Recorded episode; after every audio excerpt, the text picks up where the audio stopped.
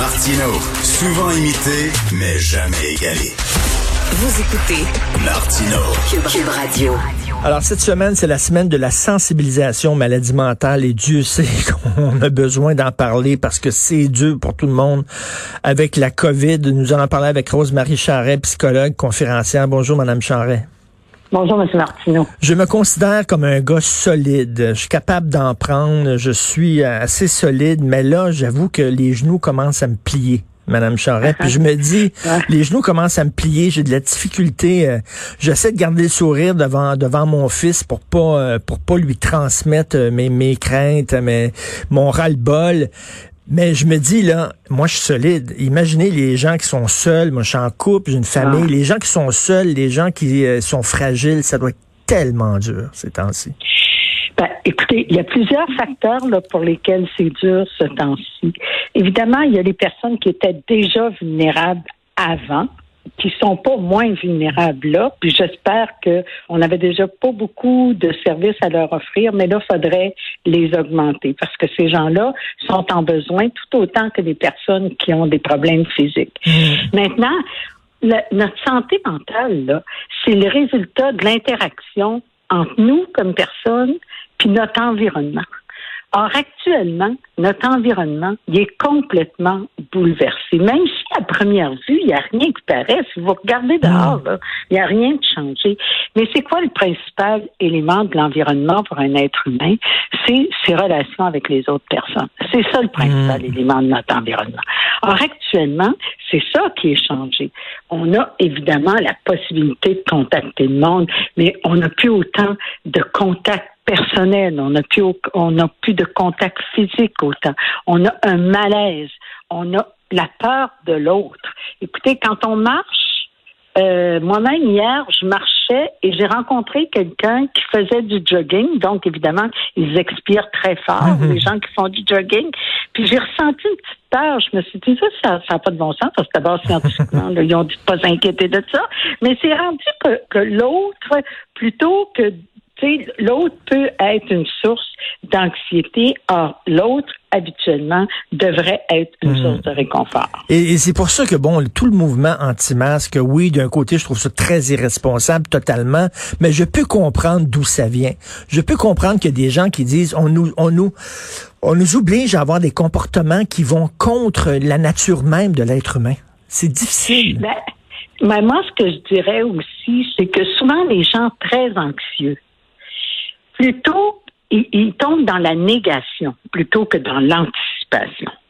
Alors ça, c'est un des phénomènes qu'on observe actuellement. Il y a des gens qui choisissent la négation, Mhm. c'est-à-dire on fait comme s'il n'y avait pas de danger.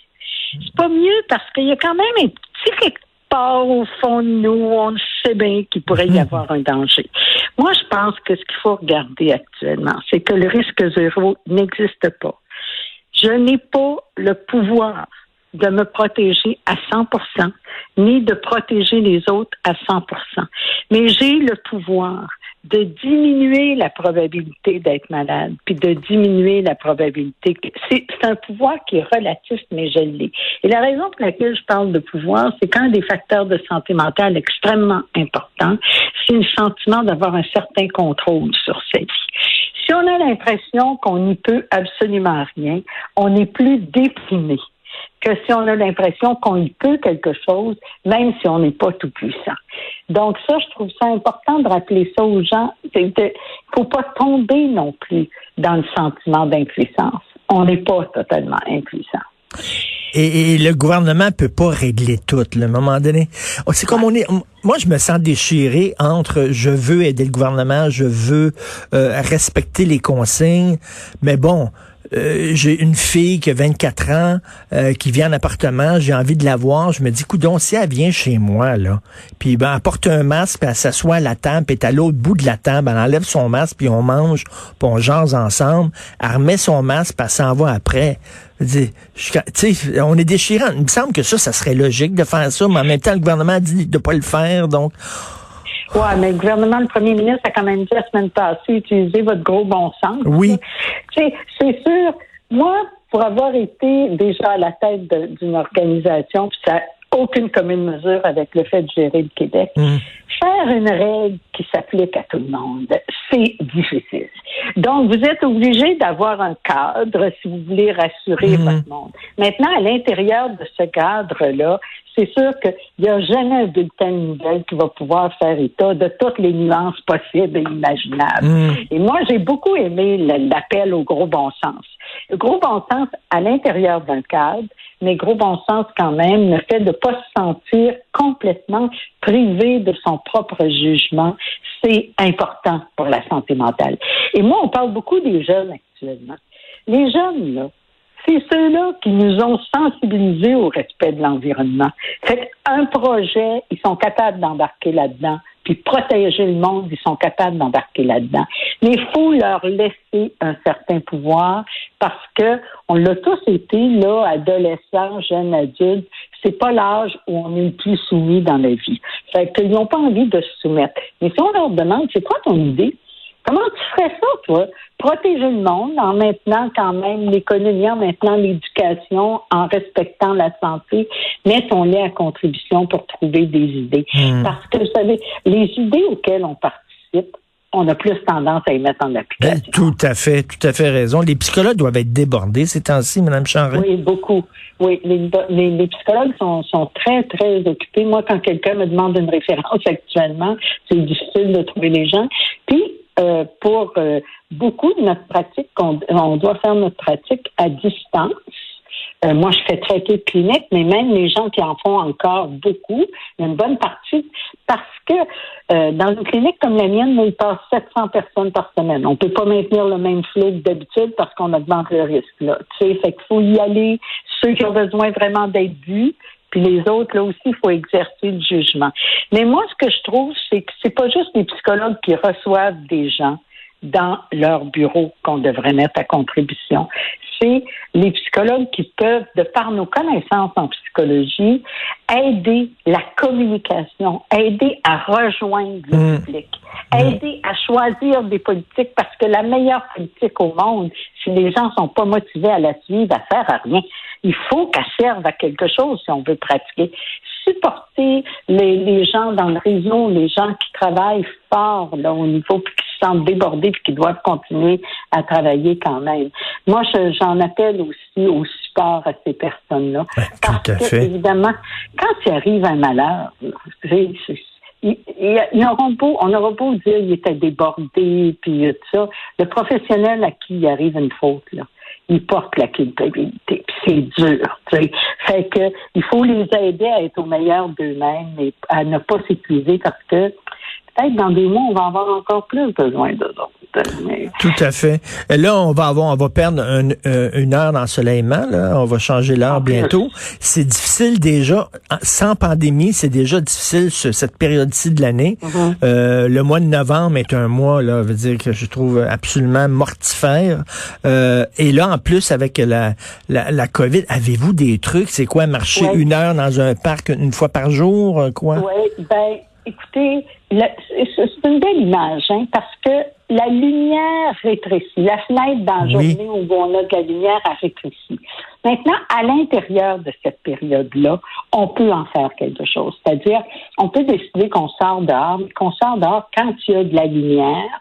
Ça va nous aider davantage que si on sort quand il y a de la noirceur. On peut faire les deux. Si vous allez Mm. marcher le soir, on peut faire les deux. Mais sortez. Et quand je dis que c'est une belle image, c'est que notre cadre de possibilités dans tous les domaines, notre, notre cadre se rétrécit quand on vit une période de crise. Mais à l'intérieur de ce cadre-là, qu'est-ce que je peux choisir de faire pour me sentir le mieux possible?